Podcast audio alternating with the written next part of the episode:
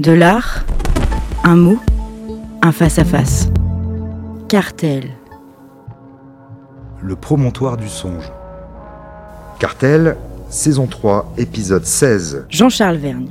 Alors aujourd'hui, euh, après Francis Morandini, et cette merveilleuse image, si simple, de ce couple euh, au Jardin des Plantes à Paris, euh, je rappelle avec cette femme qui guidait la main de son mari vers les, vers les fleurs euh, d'un cerisier en fleurs. Aujourd'hui, euh, on va rester dans le domaine floral et on va rester dans le sensible euh, avec une aquarelle de Patrick Neu. Patrick Neu est un artiste français qui est né en 1963 euh, et qui vit du côté des Vosges. Et c'est une, aquarelle qui fait partie d'un- d'une très vaste série d'aquarelles de fleurs que Patrick Neu, auquel Patrick Neu se consacre depuis plusieurs décennies. Qu'il a commencé en 1990. Euh, trois de ces aquarelles euh, sont rentrées dans la collection du FRAC euh, en 2022. Ce sont des aquarelles qui représentent des iris. Moi, ça fait très longtemps que je regarde ça. J'avais découvert, j'avais découvert les iris de Patrick Neu lors d'une très très belle exposition qui s'appelait Jardin, qui s'était organisée au Grand Palais il y a quelques années. Donc, qui était une exposition, comme son nom l'indique, qui était consacrée au jardin, euh, jardin euh, sous toutes ses formes et à toutes les époques. Et j'avais vu euh, dans cette exposition une petite série de trois ou quatre aquarelles de Patrick Neu représentant des iris. Et ça m'avait absolument sidéré, mais dans le sens littéral de la sidération. C'est-à-dire, m'avait arrêté net.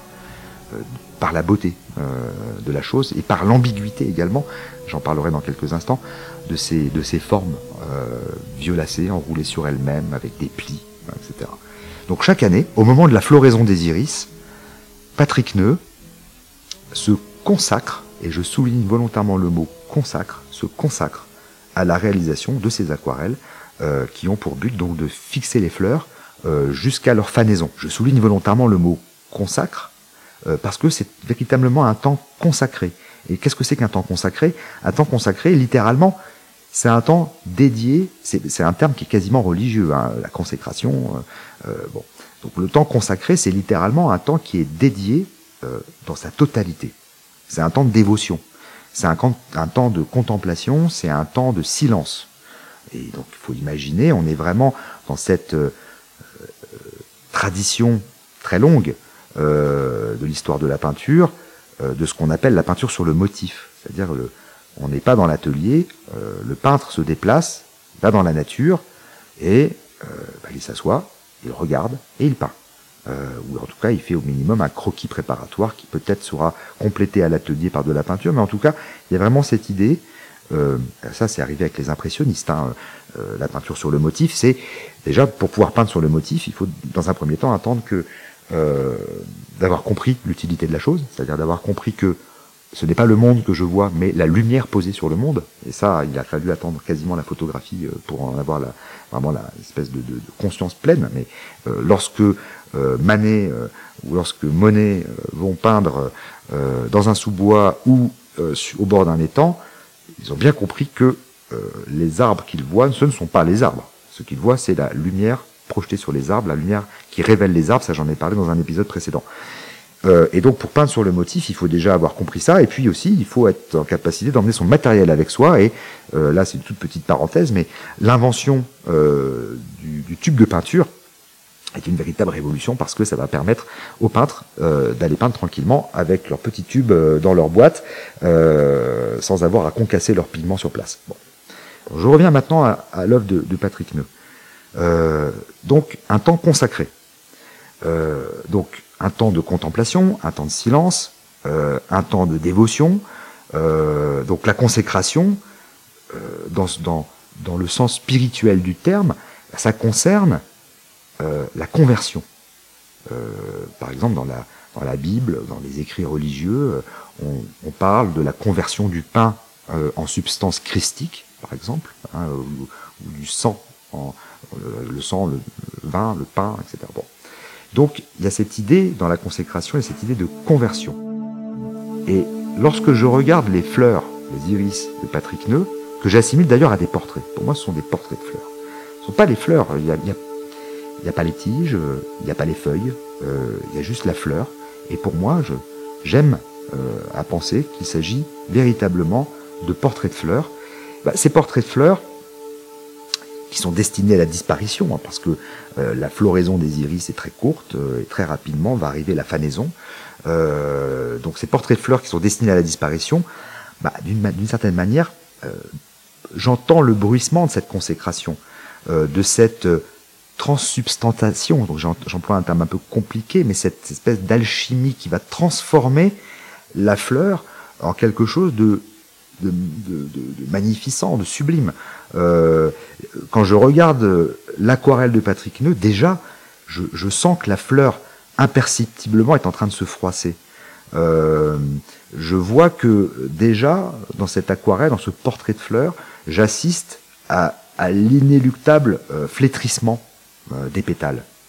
Je suis en train de regarder à la fois quelque chose qui relève de la beauté, de la fragilité, de l'éphémérité et d'une corruption, une corruption lente de la fleur, qui est manifeste euh, dans la matière même de l'aquarelle d'ailleurs, parce que quand je m'approche très près, que je regarde l'aquarelle de très près, je m'aperçois que la charge pigmentaire est, est, très très intense. Il y a euh, généralement, une aquarelle, c'est quelque chose de plutôt léger, de plutôt très transparent, etc. Lorsque je regarde le cœur, notamment de cette fleur, je m'aperçois que la charge pigmentaire est très forte. On est dans une densité colorimétrique chromique extrêmement forte.